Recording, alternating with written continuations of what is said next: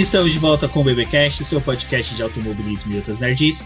No episódio de hoje vamos falar sobre o GP da Estíria, aquele vencido pelo Max Verstappen, mas que teve um Lewis Hamilton muito aguerrido. E para falar deste final de semana da Fórmula 1, eu tenho aqui comigo a Débora Santos Almeida. Bem-vinda, Débora. Olá, pessoal, sejam bem-vindos a mais um episódio do BP aqui do BPcast. Hoje a gente vai conversar sobre esse GP da Estíria, que Estíria, né? Desculpa, gente. Fiquei animado. Mas, cara, eu acho que eu vi o Max Verstappen hoje como Sebastian Vettel na época de Red Bull, sabe? Fazia uma corrida que ninguém via, mas tava lá, ganhava a primeira posição, né? Ganhava a corrida. E aí, cara, tinha que olhar o restante da prova. Difícil. É, podemos ter tido um Max Verstappen semelhante ao Sebastian Vettel, mas ainda demora um pouquinho para o Verstappen ter o carisma que o Sebastian Vettel tinha na época. E aqui com a gente, com muito carisma, amor pela Fórmula 1, temos ela, Rafaela Oliveira, do Garoto da F1. Bem-vinda, Rafa. Oi, gente, de novo, eu aqui. Pois então, tudo que eu tava feliz de comentar da França, hoje eu tô meio assim de comentar da Estíria. E eu peço desculpas desde já, porque algumas vezes eu vou acabar mandando o GP da Áustria. Porque querendo não é na Áustria, né? Mas então vamos falar GP da Áustria número 1.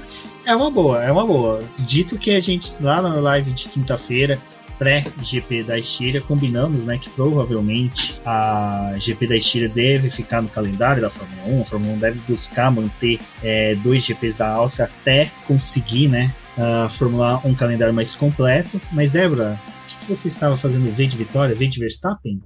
Não, eu tava mostrando dois aqui, duas corridas. Ah, bom, beleza. Então é isso, pessoal. Mas antes de adentrarmos a corrida em si, vamos lembrar o pessoal aos recadinhos do paddock aqueles recadinhos que a gente relembra vocês de primeiro, seguir os três membros aqui do podcast nas redes sociais, a Rafaela lá no Garota da F1, também no perfil dela no Twitter, que vai estar na descrição do post desse podcast e também do vídeo do YouTube a Débora e eu também nas redes sociais e o boletim do Paddock para você poder acompanhar nossas publicações. Vai lembrar também, né, Débora, da nossa campanha de financiamento coletivo do Apoia-se. Exatamente, pessoal. Você que está escutando esse podcast pode apoiar a gente pelo Apoia-se ou pelo membro se você estiver assistindo esse vídeo né, pelo canal no YouTube. Vocês podem ajudar a apoiar o BP e financiar o nosso trabalho e ajudar no nosso crescimento. Também os links vão estar disponíveis tanto na sua plataforma, no agregador que você escuta esse podcast, quanto no YouTube. Então verifique a possibilidade de se tornar o nosso apoiador, ajudar a gente e também fazer parte do nosso grupo lá do WhatsApp para poder discutir com a gente, né? Quebrar o pau com a gente, falar que a gente está errado às vezes também, porque aí vocês vão ter um contato mais direto com a gente e aí vocês podem desabafar. Mas tem muita gente legal lá, a Rafa também tá por lá, a gente tem outros membros do BP que escrevem ou que participam com a gente nos podcasts e nas lives. Então passa também por lá porque você pode conversar com todo esse pessoal.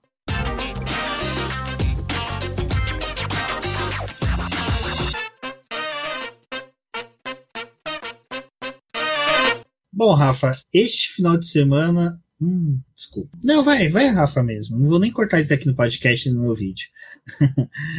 ah, vai, a gente criou muita expectativa para esse final de semana, né? A gente teve várias, várias, várias conversas falando que seria um GP sensacional, tirando pelo que a gente combinou de conversa lá na última live, de que seria um uma corrida para a gente poder ver aonde as equipes estariam, mas uh, acho que essa expectativa se frustrou um pouco porque a gente criou em cima da possível chuva, né, que viria para o final de semana. É, exato, a gente meio que estava esperando aquela chuvinha, mas eu acho que o próprio é, circuito em si, é, a gente esperava mais dele, né, é, de certa forma, com chuva ou não, mas a gente realmente estava esperando a chuva, chuva que não chegou direito. Teve uma chuvinha ali de madrugada entre é sábado e domingo, que molhou a pista, né? É, isso tira a parte da borracha que tem lá dos treinos e tudo mais, então de certa forma faz uma leve diferença, né? Faz alguma diferença de fato. Mas não, o ponto alto da corrida, se duvidar, foi o Kimi Raikkonen segurando Charles Leclerc, o que é muito louco de pensar, né? Então, assim, a gente na realidade teve uma leve sorte, não querendo dizer, ai, porque custou caro, que foi o Gasly abandonando, mas o fato ali do, do impacto que teve com o Charles Leclerc fez com que o Leclerc caísse lá para trás e fizesse uma prova de recuperação que foi o show à parte que a gente teve no GP, porque assim, Tirando isso, eu vou ser bem sincera com vocês. Eu estava dividindo tela com o jogo de vôlei final contra a Polônia, porque o jogo de vôlei estava sensacional. Acontecia um monte de coisa e na Fórmula 1 continuava a mesma coisa.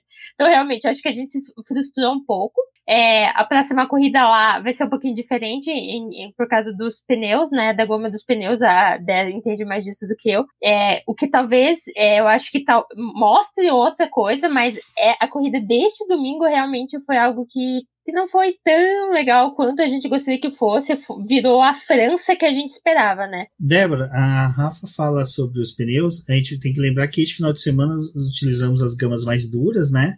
E no uhum. próximo serão as mais macias. A gente viu que as estratégias elas eram muito mais pautadas pelas gamas mais duras, né? Pelos compostos mais duros. Final de semana que vem a gente pode ver um cenário bem diferente por causa disso. Até uma chance aí de estratégias de dois pitstoppings que dê resultado e não o que aconteceu com o Sérgio Pérez. É, então, é exatamente, né? Porque ano passado a gente teve duas corridas lá na Áustria também, mas eles utilizaram os mesmos pneus dessa corrida, foram os pneus da gama intermediária, e mesmo assim a gente teve duas corridas bem diferentes na Áustria. E aí, nesse ano, né, a Pirelli já sabendo que ia ter essas duas corridas, aí ela decidiu trazer é, o pneu da gama intermediária para essa primeira prova e para a segunda prova colocar os pneus mais macios. Acho que a, a única zona de conforto ali que o pessoal vai ter é com relação à utilização né, do, peraí, é, do pneu C3 e do C4, porque o único diferente vai ser o C5, que é o composto mais macio que eles vão utilizar. Então, eles têm uma zona de conforto ali para alguns pneus que são um pouco mais duros e tem esse pneu mais macio, né? Vamos ver como é que vai ser o próximo fim de semana, porque já nesse fim de semana a gente conseguiu observar, né, principalmente com a estratégia que foi escolhida para o Pérez, né, e para o pessoal que largou com os pneus macios, é que eles não estavam durando tanto. Então, ir para uma gama mais macia é preocupante porque provavelmente as equipes não vão conseguir trabalhar direito com apenas uma parada, né? Então aí a gente tem aquela atenção para poder saber se o pessoal realmente vai arriscar e fazer duas paradas, o que pode fornecer uma movimentação, né, para a corrida e também para fazer o pessoal ter mais ultrapassagem, forçar algumas coisas a mais nessa corrida. Então eu acho que a próxima pode ser bem diferente dessa com relação realmente aos pneus, ao pessoal não conseguir permanecer muito tempo na pista e ter que arriscar fazer essa outra parada aí. Eu acho que esse fim de semana a gente teve assim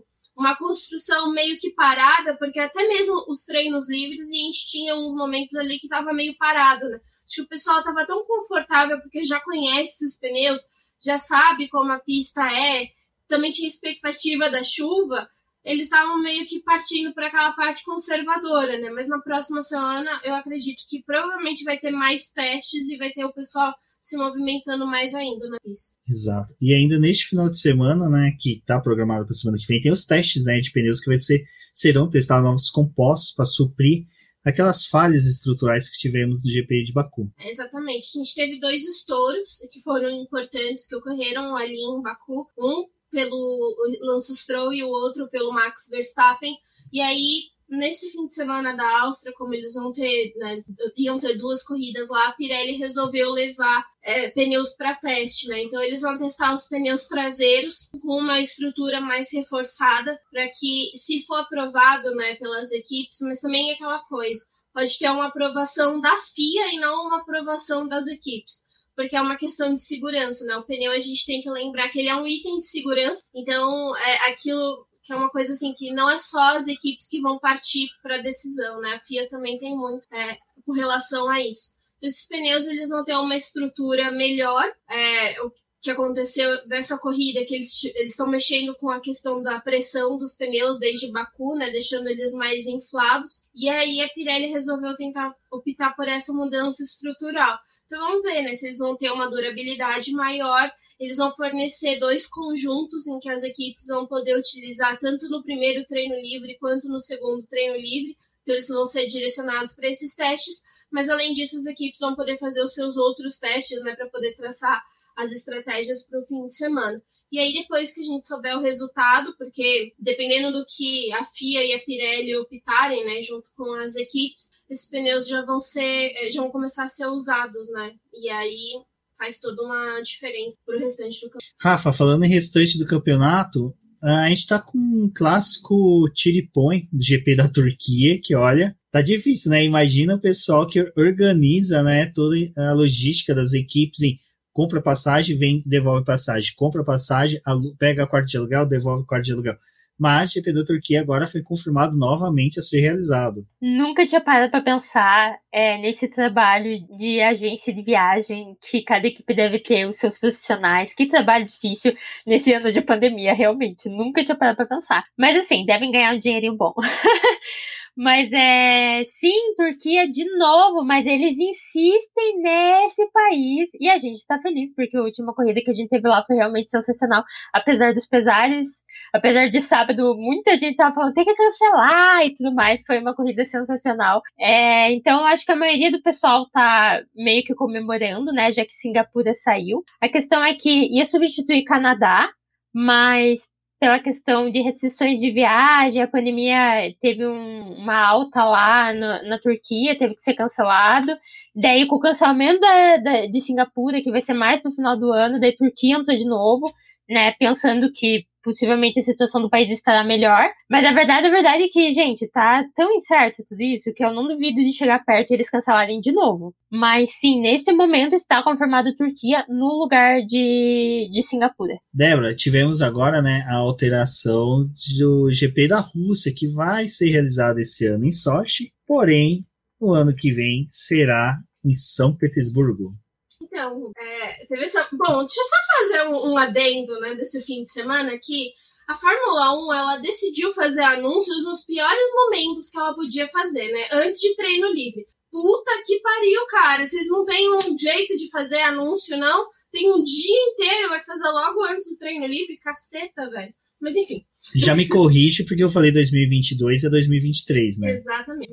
Bom, vamos comentar aí essa notícia, né? Sochi vai sair do calendário, graças a Deus. Muito obrigada, Deus, por terem escutado as nossas preces. Porque a gente vai ter mais duas corridas em Sochi, elas vão ser realizadas lá nesse ano e em 2022 em 2023 a gente vai ter um novo GP da Rússia que vai acontecer em São Petersburgo, mas tem um detalhe: é em uma pista, é a pista de Igora, ou, é, Igora Drive, que é uma pista que foi construída pelo Helmut, Helmut. Meu Deus, hoje tá Outro ticódromo. É, outro tictódromo. Mas ele tem 10 layouts diferentes, que provavelmente a Fórmula 1 vai escolher o pior. Desculpa, gente. É, vídeo que acontece no GP da França, né? Pois é. E, bom, esse esse autódromo ele é interessante porque ele também tem nivelações diferentes, né? Então ele chama atenção por conta disso. Ele parece que pode fornecer uma corrida mais interessante para a Rússia. E teve todo aquele lance, né, de que o Putin queria que a corrida fosse em São Petersburgo e não mais aonde é realizada hoje em dia, né? Então, como eles conseguiram fornecer um outro lugar e tem esse autódromo, é, eles vão conseguir levar essa corrida para lá. Tem um detalhe interessante que se a temporada da W Series tivesse acontecido em 2020, elas teriam uma corrida por lá, né? Mas como não teve a temporada, então a gente não teve essa corrida sendo realizada por lá. A DTM também pensou em correr por lá, mas principalmente, né? Ultimamente ele ainda recebe mais categorias nacionais, né? Da, da Rússia. Então, vamos ver, né? Se consegue melhorar essa corrida aí da Rússia. Esse GP tá desde 2014 no calendário. É, até que se a gente for parar para poder pensar recente, mas se eles podem fornecer um outro lugar aí, vamos ver o que é uma pena, né? Sochi, pelo menos era um circuito aí, uma arena dentro de um centro eh, olímpico muito bem aproveitado. Seria um delírio comunista nosso pensar que no Brasil poderíamos ter uma infraestrutura desse lá no Centro Olímpico, né, do Rio de Janeiro, que está mal aproveitado, mas quem sabe, né? Vai que muda para um lugar melhor, São Petersburgo, que é uma cidade histórica na Rússia, provavelmente ali vai ter muita coisa boa para a gente poder ver. Quem sabe 2023 a gente já todo mundo esteja vacinado e vá lá acompanhar uma corrida lá com o tio Putin, que vai ser muito bacana. É porque na Rússia eles dizem que a corrida não é chato, chato é o pessoal que gosta de Fórmula 1, entendeu? Então é isso. Exatamente. Bom, e agora vamos, né, falar um pouco aí dos treinos livres que nós tivemos, né? Assim, a gente vinha falando que Mercedes, quando chegar nos autódromos tradicionais, tal, tal, tal, ia se dar bem, ia melhorar a situação. Mas, né, Débora, não foi bem assim. É, pois é, né, gente? Mercedes, Mercedes tá, tá difícil. A gente achou que eles iam chegar nos autódromos, iam quebrar, né, tudo. E acho que a única coisa que a gente tem, assim, né, olhando pro, pro pessoal é que a gente ainda tem, às vezes, um Valtteri Bottas que é um leãozinho de treino, né? E depois chega na corrida não faz absolutamente nada. Mas, de qualquer forma, nesse GP da Estíria, né, nesse começo de fim de semana aí, a gente já teve o Max Verstappen liderando o treino livre, andando à frente, mas a diferença era bem pequena entre ele, o Hamilton e o, o, o Bottas, né? Geralmente figurando naqueles é, dois, é, dois décimos, né? Que já tinha acontecido na França, mas é, não parecia que ia se desenvolver para uma corrida como a gente teve hoje, não? Uma distância muito grande da Red Bull para a Mercedes. Eles estavam conseguindo andar ali e conseguir se desenvolver, né? Uma das coisas que eu tava conversando com o Rubens, né, hoje, é que parece que assim, ano passado a gente tinha uma Mercedes extremamente dominante, mas porque a Red Bull faltava alguma coisa naquele carro, né? E eu acho que não era uma questão aerodinâmica, era uma questão realmente de motor, tanto que a Honda trouxe atualizações importantes para esse motor de um ano para o outro. E aí eu acho que de fato agora a gente tem duas equipes que conseguiram se equalizar mas ano passado a gente não sentia tantos defeitos da Mercedes que, que tinha, sabe? Mas como o desempenho deles era para poder andar e fazer dobradinha, não ficava tão evidente. E aí, agora que a gente tem duas equipes que são próximas, assim, os defeitos das duas acabam se sobressaindo, né? Acabam se revelando. A Mercedes tem muito problema com o pneu, então tem essas questões. Mas parecia que na Áustria a gente ia ter uma corrida mais equilibrada. Mas acho que uma das coisas que a gente se esqueceu, talvez, antes do início, né, do fim de semana, é que a Red Bull ela tem um carro muito forte em reta, né? E a Áustria é basicamente retas. Né? Então, o desempenho deles, que no treino livre estava um pouco é, se mostrando, mas não tão exacerbado, só foi começar a mostrar essa diferença realmente mais na corrida. Né? Rafa, mesmo nos treinos livres, a Red Bull indo bem, a Mercedes ficava, ficava por perto, né? Ela não ficava tão distanciada. E aparentava que era uma questão mesmo assim de se fosse para ter uma vitória do Max como teve, a, a Mercedes conseguiria sabe, pressionar bastante. tinha carro para isso. É, tanto que o Hamilton chegou a, a liderar o terceiro treino livre, né? É, ele não tá fazendo isso, eu acho que desde o início do ano, não consigo lembrar quantos treinos livres ele liderou. E geralmente ele não é um cara que foca tanto nessa questão de liderar treino livre, né? Tanto que quando eu vi ele liderando treino livre, o terceiro, eu até fiquei, nossa, gente, eu acho que ele vai vir com tudo para conseguir a pole, porque a gente está tendo uma sequência de treinos livres, é, terceiros treinos livres, onde o Hamilton não está tendo um bom desempenho, tá tipo chegando em quinto no final é, da sessão, e de alguma forma ele ajeita o carro para o treino classificatório, que faz com que ele melhore muito. Então, tipo, ele termina o terceiro treino livre em quinto e ele larga em segundo. Então eu imaginei, cara, vai vir uma pole position aí para ele. Não foi exatamente o que aconteceu. Realmente, é, a Red Bull é, foi superior assim o final de semana todo e, e deixou meio que isso claro no, no, nos treinos livres. Mas sim, parecia que a Mercedes estava acompanhando ali, tipo, estava fazendo o seu próprio treino, mas acompanhando a Red Bull, o que a gente não viu de fato daí na corrida, né? A gente viu totalmente um cenário diferente. Bom, mas mesmo assim, a gente teve esse, essas nuances dessas duas equipes, mas focávamos para um treinos livres até bem mais tranquilos. Mas duas equipes que a gente pelo menos eu não esperava ser tão apagadas, né, Débora? Era a McLaren e a Ferrari, que as duas simplesmente sumiram, sabe? Se escafederam. Acho que elas entraram ali nos montes e foram, tipo, esquiar, alguma coisa assim do tipo.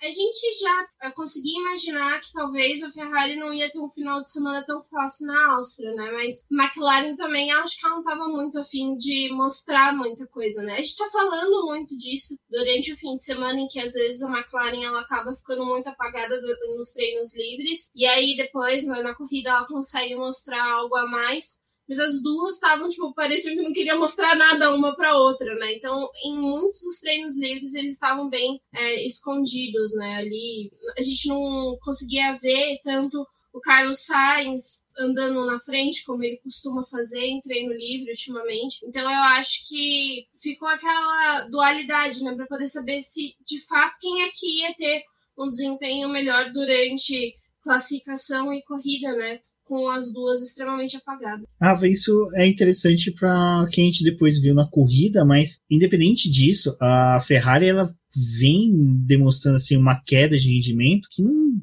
não condiz com o que eles queriam entregar para este ano, né? Engraçado que todo ano eles vinham pautando que iriam ter um carro bem desenvolvido, entregar bons carros para Sainz e para Leclerc, mas aparentemente eles parecem que estão realmente entrando naquela de vamos desenvolver 2022, 2021 fica no bolso. Eu realmente fiquei surpresa, porque assim, eu não esperava esse desenvolvimento da Ferrari já esse ano. Eu não esperava que eles estariam lutando pelo terceiro lugar com a McLaren. Eu realmente coloquei a Aston Martin nessa posição contra a McLaren. Então a gente viu que realmente eles deram um up do ano passado para esse ano, surpreendente, e as coisas estavam indo bem, e daí eles decidem por essa questão de não, vamos focar ano que vem. É... E realmente está deixando a desejar para os seus pilotos, porque eu acho que, como eu venho pontuando há algum tempo, eles têm uma dupla de pilotos muito boa. Muito boa. Tanto que, apesar dos pesares, né, acabando eh, citando aqui a corrida já, é, eles tiveram os seus resultados, apesar do que aconteceu em pista é neste domingo. Mas realmente, apagadíssimo, já é a segunda corrida, né? Na França já, já foi assim. E, e a gente fica, eu particularmente fico surpresa, porque eles vieram bem. E do nada, não, vamos parar de desenvolver, vamos deixar o carro decair, assim dizer. Porque parece que tá. Subiu tudo que podia e daí eles começaram a, a cair de novo. E eu acho assim, não consigo ver. Ah, em algumas corridas, possivelmente, eles vão aparecer melhor. Mas eu acho que tá sendo uma tendência isso. A Ferrari realmente meio que largou o barco. só vou fazer um, um adendo, porque aí, assim, no TL2 a gente teve o, o, Daniel Ricardo em segundo lugar, né? Então é um destaque, mas de qualquer forma, tipo, os outros desempenhos, assim, não mostravam muito, né, da, da McLaren. Eu acho que Assim como a Rafa, eu não acreditava que a Ferrari ia estar tão forte, mas a, a... Essa foi a ilusão do final de semana, né? O com e Richard. Exatamente, né? E aí, depois, no final das contas, não mostraram absolutamente nada. O Ocon mesmo, sim, Ocon e, e o Fernando Alonso estavam bem em treino livre. Tipo, a Alpine estava ali entre os 10, estava mostrando um desempenho interessante, né? Por isso que também fica um pouco complicado para a Ferrari e para a McLaren em alguns momentos, porque com essas equipes entrando ali no top 10, obviamente não cabe todo mundo, né, junto nesse top 10. Então eles acabam caindo um pouco. Mas, assim, o primeiro treino livre e o terceiro treino livre, cadê, né? E, e aí no segundo, tipo, o Daniel Ricardo tava ali na segunda posição, o Ocon também em terceiro. Chamaram muito atenção, mas no fim das contas não entregam, né, gente? O Ocon, né, depois que assinou o contrato, o que que acontece, Ocon? Já tá garantido mesmo, né? Não precisa mostrar mais. O Ocon, ele tá. Sim, depois a gente vai comentar com ele sobre na corrida, mas é, torcer para que ele tenha uma chacoalhada, né? Dê uma acordada, porque isso vai refletir muito no campeonato de construtores até para Alpine, que mais pra frente a gente comenta sobre. Mas, comentários, Rafaela, sobre menino Bottas. Bottas que parece que tá precisando ir no sapateiro para poder ver o solado dele, que tá com um solado que desliza, né? Ele não consegue andar sem dar uma escorregada, que ali naquela punição que ele tomou pelo lance dos box não foi uma coisa tão boa para ele no final do final de semana, né? Ai, botinhas, botinhas, hein? Mas então, gente, o que comentar? Ele rodou no pit lane. Ai, que momento, que momento. Tanto que eu pensei, na hora que eu vi aquilo, eu falei, gente, tem que jogar sal grosso no menino. É o efeito Netflix, porque a Netflix tá com ele, né? Esse final de semana estava. Então tá aí o efeito, mas eu acho que gastou aí nesse treino, porque depois a gente vai falar na corrida, mas eu acho que ele deu uma recuperada em tudo que aconteceu. Mas realmente eles estavam tentando treinar uma questão de é, toda essa polêmica do, do pit lane, de tempo de pit lane e tudo mais, ele estava tentando treinar algo que por acaso o Lando Norris também fez na, na McLaren, que era arrancar com a segunda marcha, né? Mas no caso dele deu errado. E realmente é um ponto de segurança extrema ali, porque a gente tá falando de um lugar que tem muita gente, muita gente. Podia ter realmente acontecido um acidente sério no final das contas ele foi auxiliado pelos mecânicos da McLaren para sair da situação, né? Primeiro todo mundo ficou olhando, tipo, sabe quando você entra numa sala e ninguém te conhece, daí todo mundo fica, tipo, te julgando? Foi mais ou menos assim. Mas com isso ele foi punido, levou três posições do grid, também alguns pontinhos na carteira, reclamou bastante, tipo, cutucou, falou que a McLaren forçou a situação e tudo mais para ele ser punido de novo. Então ele tava meio estressado com toda a situação, porque realmente ele arriscou ali a pedido da equipe, não vamos treinar isso para tentar ser mais rápido, porque é um ponto que realmente a Mercedes tem que melhorar se quiser ainda disputar pelo campeonato. Mas não deu certo para ele, ele rodou ali e, e a situação dele, assim, é, tá, tá altos e baixos, assim. É, eu acho que se a corrida dele tivesse sido muito, assim, péssima no sentido de desempenho dele, a gente poderia falar, nossa, tá acabado o Bottas, mas eu acho que ele ainda conseguiu uma redenção na corrida, mas realmente, a situação ali do treino, do segundo treino livre dele foi meio que crucial até para a própria corrida dele, porque se a gente fosse manter a ideia de que ele não ia ser punido, ele teria largado na frente do Hamilton. Não sei como a Mercedes trabalharia isso, mas seria um outro cenário, né? Então, realmente foi infeliz, mas eu acho que ele fez um bom trabalho no domingo, então isso meio que é, equilibrou as coisas. Bom, eu sei como é que se eu fosse da Mercedes ia falar pro Bottas fazer a primeira curva, né? Fazer a primeira curva em cima do Verstappen. Tira o Verstappen, sai vocês dois, deixa o Hamilton vencer. Aí seria lindo. Mas, Rafa, é, você falou da questão da McLaren ter força, que a reclamação do Bottas, né, foi que a McLaren pressionou um pouco. Eu concordo com ele, porque realmente eu achei assim, foi um incidente de corrida, de corrida não, de treino, de momento assim, que não merecia uma punição tão grave. Eu acho que uma chamada do piloto, uma, uma imposição seria maior.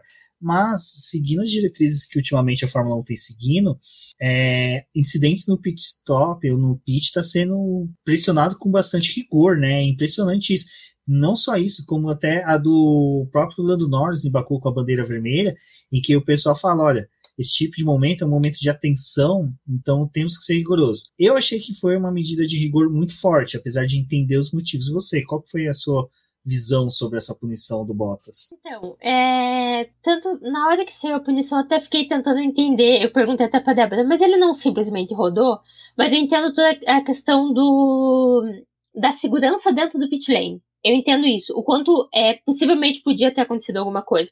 Mas de fato, assim, eu não coloco tanto a culpa no Bottas, de tipo, ai, não foi algo que ele fez de propósito, entendeu? Não foi algo tipo, ai, não prestei atenção em alguma coisa. Foi realmente algo que saiu errado. Ele foi testar um negócio que deu errado, só que foi testar um negócio dentro do pit lane, que é um lugar de alto risco porque tem muita gente. Então, assim, é, já tinha sido punido a questão das reclamações.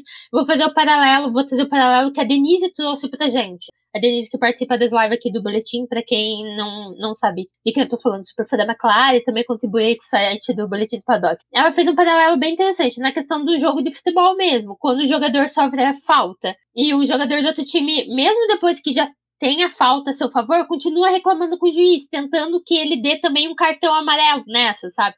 Então foi mais ou menos essa jogada, realmente. Tipo, a reclamação do Bottas, eu entendi o que ele quis dizer.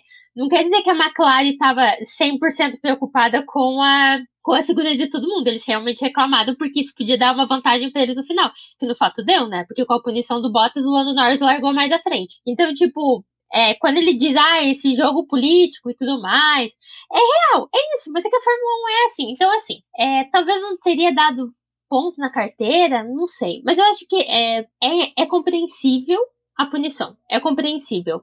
Não sei se eu daria é, esse nível de, tipo, pontos e perca de, de posição, mas eu entendo o motivo do porquê eles puniram, e realmente, como você disse, Rubens, eles estão vindo de um discurso de punir pessoas é, rigidamente em relação ao que acontece no pit lane. Então, se eles não tivessem punido, ia dar um bafafá, ia dar um fala-fala, que eu acho que até, até a Mercedes preferiu, ai, pune logo, porque senão a gente vai ter que ficar escutando um monte de burburinho, gente tentando é, bater lá na porta da FIA, pra xingar a gente, coisa assim. Então, acho que até eles falaram, não, pune logo de uma vez. E assim, né, Leva, fechou lá o TL1, a gente teve esses testes aí da Mercedes e já fomos pro classificação, que olha, a classificação foi gostosa, foi bacana de assistir.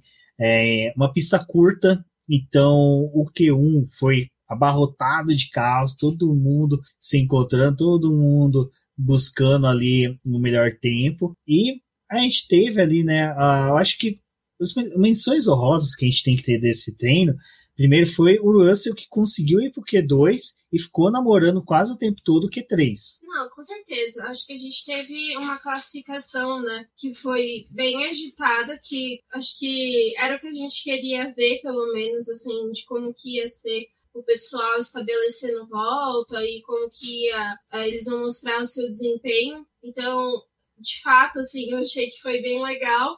E a gente teve, como você falou, o Russell, né? Disputando ali, tentando é, chegar num Q3, algo que foi bem legal. E depois, quando a gente estava montando a pauta aqui para poder conversar né, com vocês e falar do, do, no podcast, a Rafa até lembrou né, que o pessoal começou a levantar na internet, né?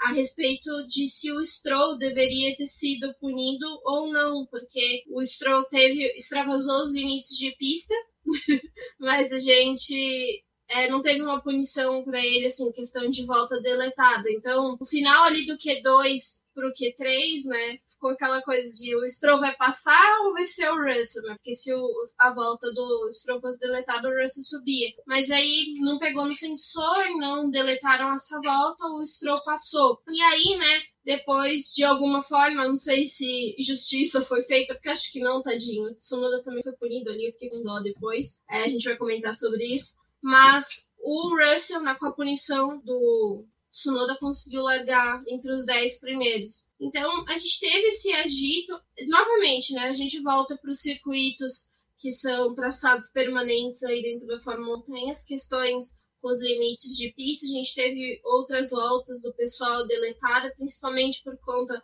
da curva 9 e 10, que estava sendo muito mais rigoroso ali, forma como eles estavam deletando volta, e, e quando deletava a décima, deletava a volta seguinte no estilo videogame, então crítico, né? Mas infelizmente quando a gente chega nesses circuitos assim, é pautado dessa forma. Rafa, outro ponto que foi bem estranho, bem estranho não, eu diria assim que não foi querido por nós fãs, torcedores, foi a diferença entre Lando Norris e Daniel Ricciardo. Que, diga-se de passagem, a gente estava bem otimista, estavam todos otimistas que o Ricardo havia se reencontrado, né?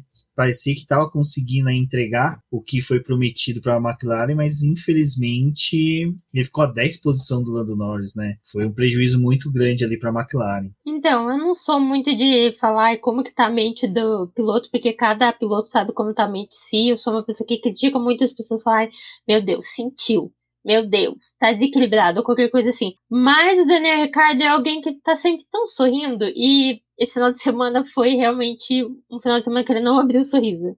Que ele realmente, tipo, é, tá tentando entender o que tá acontecendo. É, eu vejo dessa forma. Que ele não tá entendendo o que tá acontecendo consigo mesmo em relação ao carro.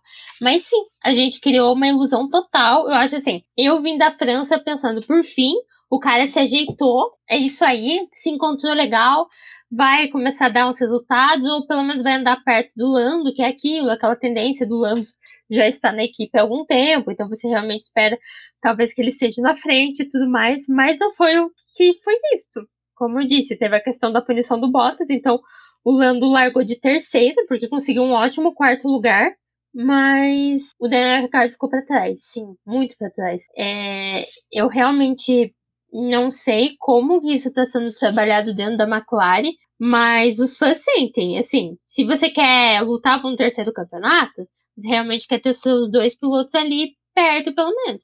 E se um tá indo ruim, possivelmente o outro também vai, porque, né, é aquilo, por mais que os carros possam ter algumas configurações diferentes, os desempenhos, teoricamente, não teriam que ser tão grotescos. E tá sendo, foi, esse final de semana em relação à classificação e até em relação à corrida. Então, eu não. É, é difícil você tirar é, o que está acontecendo com o Daniel Ricciardo. Se é um problema com o carro, se é um problema da adaptação, é um problema com ele mesmo, é um conjunto de fatores é, tá difícil de interpretar o que tá acontecendo. Ou foi simplesmente um lance de muita sorte, de tipo, meu Deus, acordei inspirado, acordei com o universo do meu lado, e ele teve aquele bom desempenho na França, porque foi isso que a gente viu até agora de bom desempenho do Daniel Ricciardo. Então, em termos de porcentagem, realmente, o Daniel Ricciardo tá falhando mais do que conseguindo qualquer coisa. Então, foi é bem estranho ver essa situação de distância entre ele e o Lando Norris, que era algo que eu acredito que ninguém estava esperando depois da França. Eu acho que quando a gente olha para o Ricardo, né, a gente vê que é, agora ele é um dos que mais está tendo dificuldade com a sua equipe, até o Fernando Alonso parece que já se encaixou ali de novo na Alpine, né, o tempo que ele pediu para conseguir se adequar ao carro já passou, tanto pro, pro, pro todo mundo, né? Pro Daniel Ricardo, pro Fernando Alonso, pro Sebastian Vettel. E aí a gente olha, tipo, para um Vettel que já teve um pódio, né? O Fernando Alonso conseguindo ajudar a Alpine a conquistar pontos e o Ricardo tem se sobe e desce, né, no, com a McLaren. Então, acho que assim, vai ser um ano complicado para o Ricardo, né? Acho que agora a gente já pode dizer que é, provavelmente ele não vai conseguir se adaptar agora e aí a McLaren precisa começar a pensar já para o próximo ano, né? Porque acho que eu não sei se a gente pode dizer que aquela imagem que a gente teve do Zac Brown durante a classificação foi com relação ao Ricardo, mas é, quando o Ricardo não consegue passar do Q2 pro Q3, eles focam ali no Zac Brown e o Zac Brown, tipo, balançando a cabeça, assim, tipo, de novo, né? Então, é uma situação que é complicada, porque a McLaren, como ela tá duelando com a Ferrari, né? E aí a gente sai de um GP da Áustria em que as duas Ferraris conseguiram pontuar. Também é difícil para a McLaren contar sempre com o mau desempenho da Ferrari, mesmo que seja circuitos rápidos, né? Porque a, a Ferrari também tá, tá nessa, né? Em alguns momentos ela consegue se encaixar, apesar dela não estar tá tão focada mais nesse campeonato por conta de atualização, cara, ter o terceiro, quarto lugar dos construtores é importante de qualquer forma, sabe? E até o Laurent Marx tinha falado que ah, a gente não vai mais é, rever tantas questões do carro, mas aí o Binotto, depois da França, que viu que foi um desastre, né, falou, ah, a gente precisa analisar o GP da França pra gente poder ver o que, é que a gente pode melhorar, porque também não é, tipo, fingir que nada tá acontecendo, né? Então, eu acho que o Ricardo vai ser o ponto assim, que vai fazer mais diferença para a McLaren. E a gente não esperava que isso fosse acontecer, até porque ele parecia ser um piloto que ia conseguir se adequar, acho que de todos do grid, né? Talvez o Ricardo fosse o que a gente achasse que mais poderia se adequar à McLaren. Isso não está acontecendo. É, pra, ah. eu com. Pode falar, Rafa, desculpa. Não, é que eu só queria ressaltar isso, que parece que tá um círculo vicioso com o Daniel Ricardo. Ele tá entrando nas equipes, não tá conseguindo entregar de primeira, daí possivelmente no ano que ele começa a entregar, é o ano que ele tá saindo da equipe, sabe? Parece que tá repetindo toda a situação dele que ele passou na Renault com a McLaren, porque a McLaren vai querer um piloto que dê resposta para eles, de certa forma, principalmente com as mudanças radicais que vão ter ano que vem. Então, nossa, um piloto que eu acho que a maioria das pessoas viu entrar na Fórmula 1 pensando esse cara tem um total potencial de ser campeão, ele literalmente tá jogando toda a carreira dele nisso. Nessa mudança constante de equipe, onde ele não consegue se adaptar de primeira, leva muito tempo e quando por fim ele se adapta, ele sai da equipe e vai para outra. Ah, o ano dele, ano passado na Renault, até pódio ele conseguiu, né? Era o que a Renault queria e ele conseguiu levar. E aí, tipo, ele sai e aí a, a Renault a Alpine, né, no caso, passa por, por esse processo em que ela precisa se adaptar de novo, estava passando por um processo estrutural também, e aí erraram a mão no carro desse ano, mas estão pontuando. Talvez um Ricardo esse ano, já conhecendo a equipe, traria até resultados mais eficientes, né? Tipo, se tivesse ali na dupla. Mas, mas eu também acho, Rafa, é, uma das coisas que eu critiquei no Ricardo foi essas trocas abruptas de equipe, porque é ruim, né? Porque quando ele tem a chance de talvez entregar algo melhor, ele vai para outra equipe. E o Sainz, que era um piloto que eu não dava nada por ele, cara, na Ferrari ele tá indo muito bem, sabe? Ele tá, ele tá se mostrando, né? Se revelando. É, esse negócio do Thiago, eu acho que pesou muito também ele ter colocado prazo para se adaptar. Eu acho que se ele tivesse falado, olha, vai ser um ano de adaptação difícil, pretendo fazer o meu melhor, tipo jogador de futebol, mas questão que ele colocou prazo, e aí quando acabou o prazo, ele entregou numa corrida muito boa, e aí o, nesse final de semana ele foi totalmente apático, sabe? Ele, tá, tudo bem, ele conseguiu aquele segunda posição ali no treino livre, mas só que mesmo assim a gente sabe que treinos livres são circunstanciais. A gente não sabe como ele obteve aquele, aquele tempo, se estava o carro, sabe, vazio, só no cheiro da gasolina, pneus novos, então é bem complicado. Eu acho que eu não vou bater tanto no Ricardo hoje, porque O quali foi difícil, foi, foi muito apertado, a gente viu até o, Russell chegando quase aí pro Q3, então acho que todos os pilotos estiveram muito próximos. Na, em determinado momento do treino classificatório, do primeiro ao décimo ficaram menos de um segundo, então é uma coisa que apertou bastante. Então, todas as equipes estão conseguindo entregar bons resultados também, mas é aquela coisa, né? Você tem que ficar próximo do seu companheiro de equipe. Tomar uma lavada de 10 posições do Norris foi muito alto. Foi um preço alto que o Ricardo vai pagar, mas é aquela coisa.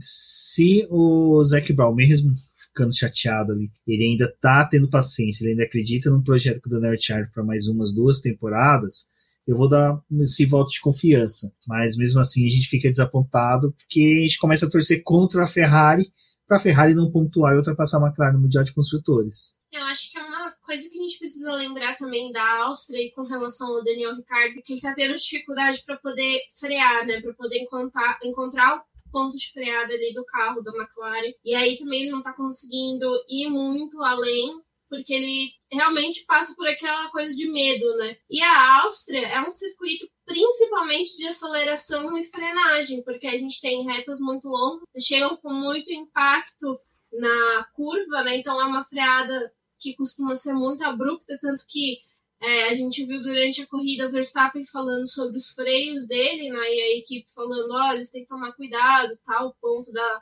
da pista você precisa ser um pouco mais gentil com seus freios, porque senão você não vai conseguir é, ter um desempenho muito bom, você pode correr o risco de sair da pista. E por ser um circuito dessa forma, eu acho que o Ricardo tinha como ir mal, sabe? Ter problemas. Mas realmente fica um ponto meio que inaceitável, né? Tipo, o, o Leclerc conseguir se classificar tão bem e o Ricardo ir largar tão atrás, né? E o Ricardo ele não tá também sendo em muitas corridas aquele cara que a, a Red Bull tá conseguindo contar com o Pérez, né? Tipo, tem uma classificação ruim, mas na corrida eles conseguem trazer ele mais para frente, porque aonde o Ricardo está largando, tá tão disputado o grid e o carro da McLaren, não é que ele é parecido com os outros, mas consegue funcionar, operar muito perto, não consegue ter a recuperação de posição, né? Não sei se fosse ele na corrida, assim, na situação que a gente teve com o Leclerc, se ele ia conseguir ter se recuperado. Porque, de fato, ele também não, não conseguiu se recuperar tanto na.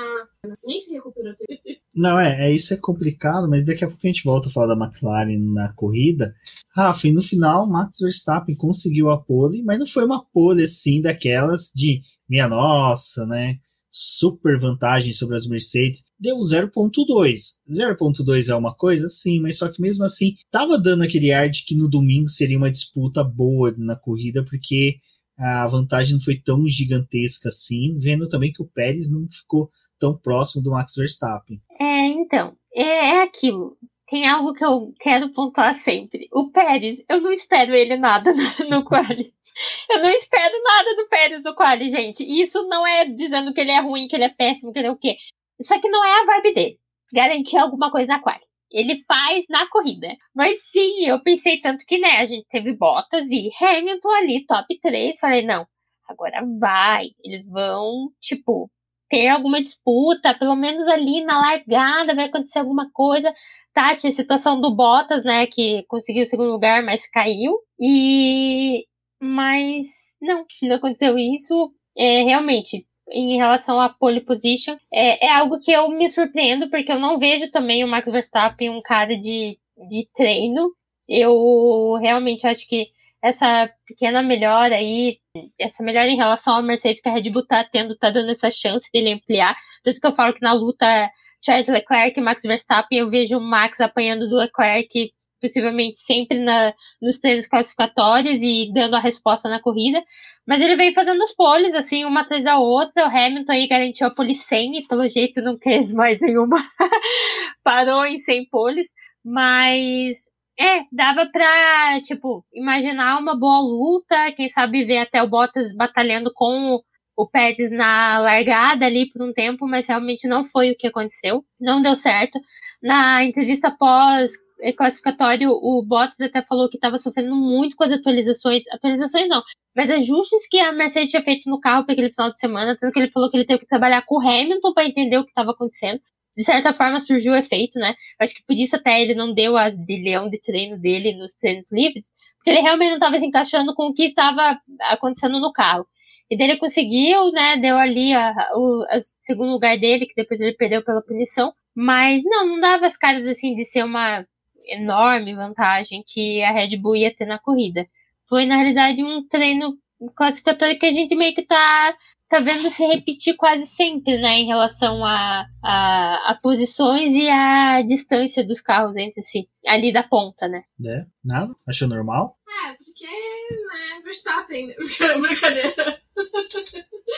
Mas, é, eu acho que foi muito apertado, né, a classificação, assim, a gente não teve muita diferença entre ele, o, o Bottas e, e, o Hamilton, né, foi uma classificação apertada, e contando com a punição que o Bottas tinha, né, pra corrida, então ele ia largar atrás, o Hamilton ia herdar esse segundo lugar, né, então eu também esperava que nessa posição é, a gente tivesse uma largada meio que no estilo da França, sabe?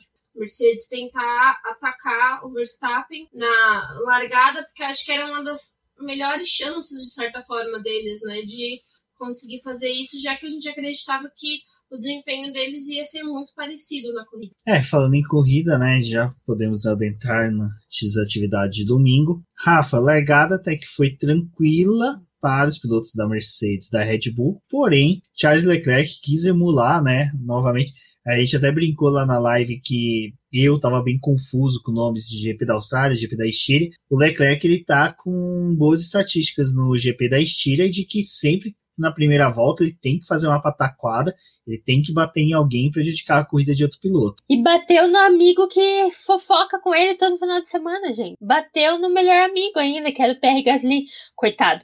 E o pior é que o movimento realmente foi algo do Charles Leclerc. O Pierre Gasly é, realmente estava na dele ali. Quem saiu prejudicado foi o Gasly, que estava ali no PC. Gente, o P4 que é do Leclerc agora virou P6 do, do Gasly. É, mas é, infelizmente o Gasly abandonou com isso. O Leclerc teve que ir lá para trás. É, eu acho que foi um dos únicos lances assim. É, mas teve uma confusãozinha lá no fundo com as Haas e tudo mais, mas que surgiu realmente uma mudança em relação ao que ia acontecer ali para a corrida. O Verstappen largou bem, o Hamilton é, não, me, não me apresentou que ele estava tentando atacar o Max, eu acho que ele estava meio que quase tentando se defender em relação ao Norris, que estava com os pneus macios. Vai lembrar que eles estavam com jogos de pneus diferentes ali, o pessoal da frente. O Bottas não pareceu conseguir chegar muito perto do, do, do Tcheco também. Então, assim, foi uma largada normal, tirando esse lance aí do Leclerc e do, e do Pierre Gasly, que no final das contas foi o que trouxe a emoção para a corrida como um todo, né? Esse lance, né, do Pierre Gasly com o Leclerc, né? Essa batida foi bem ruim, assim, para a corrida, mas não só pro Pierre Gasly, né? Porque o Pierre começou a perder posição porque ele ficou com o pneu furado, né? E teve esse dano ali no carro. E ali tudo ajuda para poder contribuir com toques que aconteceram no final do grid, né? O Giovinazzi foi tocado também, rodou. É, isso acabou também prejudicando a corrida ali dele. E o Leclerc, que acho que a gente pode até já tocar nesse ponto, né? Que ele fez a parada ali no começo para poder trocar a asa e para poder continuar a corrida. O Gasly teve que abandonar. E aí o Leclerc ele passa um período da corrida na parte de trás do pelotão com dificuldade para poder escalar, porque ele estava principalmente lidando com carros que têm o mesmo motor que o dele, que é a Haas e a Alfa Romeo. Ele consegue escalar para poder terminar nos pontos, né? E ganha como piloto do dia. Tipo, ele cagou a corrida de três pilotos, pelo menos, sabe? E ele ganhou como piloto do dia. Gente, o piloto do dia, assim, eu entendo quando o cara escala, grid de novo, terminando nos pontos, mas, tipo, quando o negócio é um, um, um erro dele, sabe? Que ele caiu lá para trás, ou que alguém prejudicou ele e ele caiu. O Leclerc, ele se prejudicou e prejudicou os outros. Cara, ele não podia ser o piloto do dia, sabe? Não não funciona na minha cabeça esse negócio, entendeu? Assim, não consegui me conformar ainda. Aceito qualquer outro piloto como piloto do dia. Agora, o Leclerc não rola. É, o ruim de você premiar o Leclerc como piloto do dia, né, Rafa? É você falar, beleza, o cara tirou um piloto da corrida, prejudicou a corrida do Latifi, uh, ainda teve, acho que até envolvimento com outras coisas, com o Kimi, por exemplo, e você simplesmente continua tipo, falando, não, beleza, o cara pode ser premiado piloto do dia, bacana, basta fazer uma corrida de recuperação, todo mundo esquece tudo que ele fez na pista, e isso não é bacana pro final do dia, né? Uh, uma coisa que eu acho bem interessante a gente falar é o seguinte: é, é, a gente comenta que final de semana tem categorias de base acompanhando, tem categorias de base assistindo, pilotos de categoria de base assistindo quiz, eles vão achar que isso é um lance normal. Vai, faz uma estabanada daquela, faz uma corrida de recuperação bonita, depois é premiado como piloto do dia. É, então, é meio louco, né, pensar isso, mas vou te falar, eu acho que o pessoal até esqueceu. Quando pensou, ah, vou botar o Leclerc, só ficou com aquela imagem de, nossa, ele subiu o pelotão e foi o único cara que deu algum tipo de entretenimento pra gente hoje. E vai lá e vota nele. Mas realmente, tipo, ele tirou o Pierre Gasly da corrida. E é algo que o Leclerc vem fazendo muito tempo, tirar outras pessoas da corrida. A maioria das vezes ele tá indo junto. Dessa vez ele teve sorte de não ter ido e conseguiu escalar o pelotão. Mas é, assim, não. Vocês vão me bater se eu falar que o meu piloto do Dias foi o Bottas? Porque para mim, assim, é, depois a gente entra nesse assunto, mas eu acho que ele mereceu mais pelo desempenho que ele teve durante a corrida do que o Leclerc, em termos de, de um todo, né? Mas sim, realmente acho, eu concordo é, com você, Rubem, nesse, nesse ponto de que tem gente acompanhando e é algo que a gente ressalta muito na atitude de alguns pilotos de, cara, isso não é um bom exemplo para quem tá começando. Isso não é um bom exemplo para quem quer ser um piloto e chegar na Fórmula 1. E foi o, caso de hoje. Mas eu realmente acho assim, não querendo defender, mas defendendo quem votou nele como piloto do dia, eu acho que realmente as pessoas esqueceram desse fato. Porque elas ficaram totalmente focadas nele subindo o pelotão e dando entretenimento para elas. Então, foi algo que para eles foi suficiente, mas realmente, é, ele não foi o piloto de dia pro Pierre Gasly, por exemplo. Exatamente, nessas resenhas que você comentou que eles têm ali, deve ter ficado bem agridoce a conversa entre eles. Provavelmente deve ter tido aí um, um conversinho. Apesar que o, o Leclerc mais de uma vez, né? Ele já chegou a fazer umas cagadas dessa e depois ia pedir desculpa pros pilotos, ficarem de boa. Então, torço para que. Gasly não vai passar as fofocas pra ele. Exatamente. Mas o meu piloto do dia, eu vou falar, eu votei no Tsunoda, porque o Muguri, né, Débora, entregou neste final de semana, conseguiu. É, a cuida dele não deu tanto sono quanto o Salenta aqui do meu lado tá com soninho, mas a corrida do Tsunoda foi uma corrida interessante. E lembrando que ele já está conseguindo ali bons pontos para ele no campeonato. Não vou colocar nem para AlphaTauri, porque o nosso querido Tsunoda, salvo engano, deixa eu só confirmar aqui. Não, não, eu já ia falar besteira, ia falar que está aí no top 10 da, dos pilotos de pontuação, mas ele ainda não está. Vettel que está no top 10.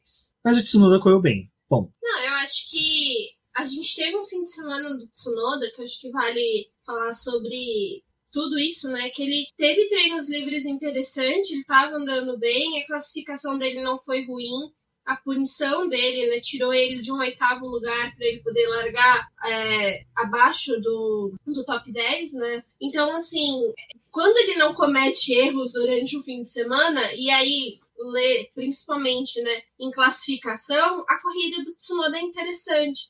Então ele tava ali, meu, teve uma hora que ele tava ensanduichado pelo Alonso e pelo Vettel, né? Tipo, só a gente com título, né? O, o Alonso ele já falou uma vez que quando ele teve a oportunidade de observar o Alonso lá na primeira corrida, ele conseguiu visualizar o quanto que o Alonso é grande, que ele tinha conseguido aprender com a forma como o Alonso estava fazendo, gerindo a corrida dele, né? Então, obviamente, acho que quando o Tsunoda ele não erra durante o fim de semana, a corrida dele acaba sendo interessante. Então, é um piloto que precisa não ter erros, né? para poder, de fato, ter um, um, bom desempenho na sua corrida, né? É, interessante, né? Não ter erros é uma coisa que ele conseguiu esse final de semana. Foi um bom final de semana para ele. Uh, Rafa, em compensação, a gente tem um outro piloto ali que foi. O que eu mais gostei esse final de semana foi o seguinte: a reclamação primordial do fã de Fórmula 1 além do pessoal que reclama por qualquer coisa, a gente teve a galera que ficou reclamando. Putz, troquei o Alonso pelo Ocon no Fantasy e me dei mal. O Ocon, esse final de semana, ele também, né, falou assim: assinei contrato, tô com contrato assinado, quero que se dane a categoria, né? Não tô mais nem aí ligando para as circunstâncias atuais. Ele tá esperando a renovação do Alonso. Por isso que ele tá deixando o Alonso ficar, entendeu? Pro Alonso ver se renova por mais anos. É uma tática entre eles. É, ele tá deixando realmente o Alonso pontuar ali para ajudar o amigo por uma renovação de contrato.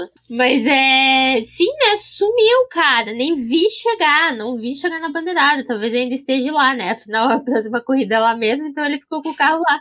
Quem sabe daí ele consegue largar da frente. Mas é. Não, gente, apagadíssimo o Ocon. Eu realmente eu não, não vi declarações dele, não é, falei nesse quesito, não sei se ele deu alguma explicação do que aconteceu, eu realmente não vi. Mas é bem, a, a Débora tá aqui balançando a cabeça dizendo que não, não explicou nada, simplesmente falou, não tô, hoje não é meu dia. É, mas ele sumiu, gente. E a gente tava super exaltando o cara, falando, nossa, tá na frente do Alonso, todo mundo achando que ele ia, sei lá, ser derrotado pelo Alonso desde a primeira corrida. Que é isso de adaptação do Alonso. O Alonso nasceu adaptado. Vai esmurrar o menino desde o início, mas não, não foi o que aconteceu. É o Ocon, não sei, mas é engraçado, a gente brinca, mas realmente foi isso. O cara assinou contrato de três anos e sumiu, desapareceu, nunca mais foi pra pista. Não sei o que foi o desempenho dele, o que aconteceu, mas é aquele ponto que a gente tá é, clicando entre o Norris e o Ricardo. Foi realmente, tipo, o Alonso teve um desempenho muito bom todo final de semana, nem ficou na zona de pontuação. Agora o Ocon, ninguém viu de fato, ele não teve um momento de tela no final de semana inteiro, porque, quer dizer, teve ali aquele treino livre, né, que do nada ele, pum, apareceu, mas também na mesma circunstância, mesmo caminho que o Daniel Ricardo tomou. É, não sei, vamos ver, porque assim, é, contrato assinado não garante nada, e a gente viu isso com o Pérez ano passado, né? Então, acho que realmente não sei se não é até a questão de, ah, de colocando aquilo de novo, eu não gosto, eu critico, mas não sei nem se não é a questão da pressão de, pô, assinei o contrato, tenho que continuar aqui meu trabalho. É, não sei se não foi isso que acabou afetando também o desempenho dele, mas ele é um piloto que eu gosto, eu acho que ele tem um bom desempenho, às vezes ele, ele faz umas corridas muito boas, né? A gente já teve alguns pódios do Ocon, não lembro quantos, mas a gente já teve pódios com o Ocon, né, ano passado. Então, assim, é, ficou apagado, mas eu acho, eu espero que ele apareça em algum momento. Talvez na próxima corrida, com condição de mudança dos pneus ali da Pirelli, da Gama, talvez, quem sabe, ele, ele consiga é, reverter uma corrida melhor é, do que foi esse final de semana. Mas realmente, foi um final de semana que, que dó quem colocou ele no F1 Fantasy. A verdade, a verdade é que ele tá lá no meu F1 Fantasy desde a primeira corrida, nunca tirei. Mas tá ele e o Alonso. Então, assim, é claro, em, em equipes diferentes, tá? Não na mesma equipe, gente. Porque lembrando, de Quinha não coloca as pessoas da mesma equipe, a dupla da mesma equipe no mesmo time, tá? Porque isso anula a pontuação. Então não façam isso. Mas ele tá lá. Mas o Alonso também tá. Então, assim, em um grupo pontou bem, o outro grupo não pontuou tão bem, não. Eu me senti frustrada porque eu falhei miseravelmente quando eu deixei o Ocon lá no meu time. Eu tinha colocado ele na corrida passada. Já me decepcionou lá. E aí nessa, eu senti que ele ia me decepcionar, mas olha, não sabia que era muito, entendeu? Então, deveria ter tirado o Ocon de lá. Vou, vou fazer isso já nesse começo de semana para não esquecer mais. O Ocon não fica mais. Mas, nossa, que corrida do Ocon, né? E, tipo, não deu pra ver, gente. O que aconteceu com o Ocon? Tipo, a questão tá? é, ele correu? Ele foi? Que a gente tá falando, talvez não chegou, mas talvez nem tenha ido. Eu acho que ele nem foi, entendeu? Acho que o carro, assim, nem chegou lá, entendeu? Vamos esquecer o Ocon. Ele tá ajudando o Alonso, porque o Alonso renove por mais anos e aí sim ele consiga superar o Alonso, né? Ai, gente, não sei. Não, o Ocon, eu tenho medo dele acontecer o que aconteceu com o Pérez em 2012. 2012, 2012. Ele tava na Sauber, fez uma senhora de uma temporada pela Sauber. Tava, quer dizer, primeira metade do campeonato, o campeonato dele da Sauber foi muito bom. Foi uma coisa assim, mais ou menos isso que a gente tá vendo agora na Red Bull. Ele, sabe, demorou para se adaptar, mas quando se adaptou, começou a entregar bons resultados, conseguiu até pódio pela Sauber, o que fez a McLaren crescer os olhos nele, renovou, assinou com ele. Depois, o resto da temporada de 2012, esquece, você não via mais Pérez fazendo cuida bonito, sabe? Você tinha o Pérez apagado, ele não tinha um bom desempenho. Aí, em 2013, foi para a McLaren, deu tudo que deu, mas só que o meu medo do Ocon é esse. Às vezes o piloto assina o contrato, simplesmente, sabe, não, não, não, rende mais. É uma questão mesmo de piloto. Às vezes ele não se sente tão pressionado, a pressão da necessidade de é, renovar um contrato faz com que ele entregue resultados. Eu torço para que seja algo fora dessa caixinha. Como a gente não está tendo nada de, da, da, própria Alpine se manifestando sobre algo do tipo assim: ah, o carro dele não estava ruim, o carro dele não sei o que, tivemos um péssimo final de semana. Às vezes pode ser alterações que eles fizeram no carro para poder atender mais as necessidades do Alonso e não do Ocon. E às vezes o Ocon começa a sofrer mais com isso. Estranho. Eu, eu vou querer aguardar, porque, como eu falei, o Ocon, eu gosto de fazer um paralelo com o Pérez, porque também é um piloto que eu não gosto. Não é que eu não gostava, não era o meu piloto favorito, não era um piloto que crescia aos meus olhos, mas eu achava bacana, ele ainda tá no grid, é um piloto rápido, é um piloto combatível, ele é muito aguerrido quando ele tem que defender uma posição, então eu gosto do Ocon ali entre o top 10. Ele é um piloto gostoso de se ver disputando posição com outros pilotos. Ele é limpo, ele é, ao contrário do Leclerc que leva a asa e roda fora, o Ocon não é tanto dessa política de, de disputa de posição.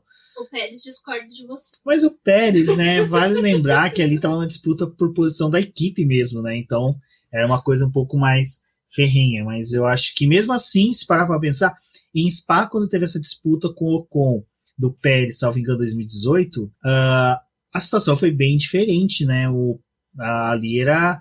Uh, os dois acabaram não se tocando a ponto de prejudicar uma corrida do outro. Foi uma questão mesmo de disputa de posições.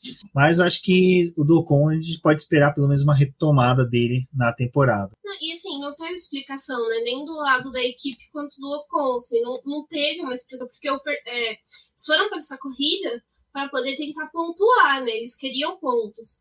E aí, tipo, o Ocon, não, eles não conseguem explicar o que aconteceu com o Ocon. E o Alonso, tipo, para ele não ter um desempenho melhor, foi por conta do trânsito que eles informaram, né, que eles pegaram, né? Porque a gente tem que lembrar que a pista da Áustria, por ser muito curta, o pessoal acaba se encontrando muito na corrida, né?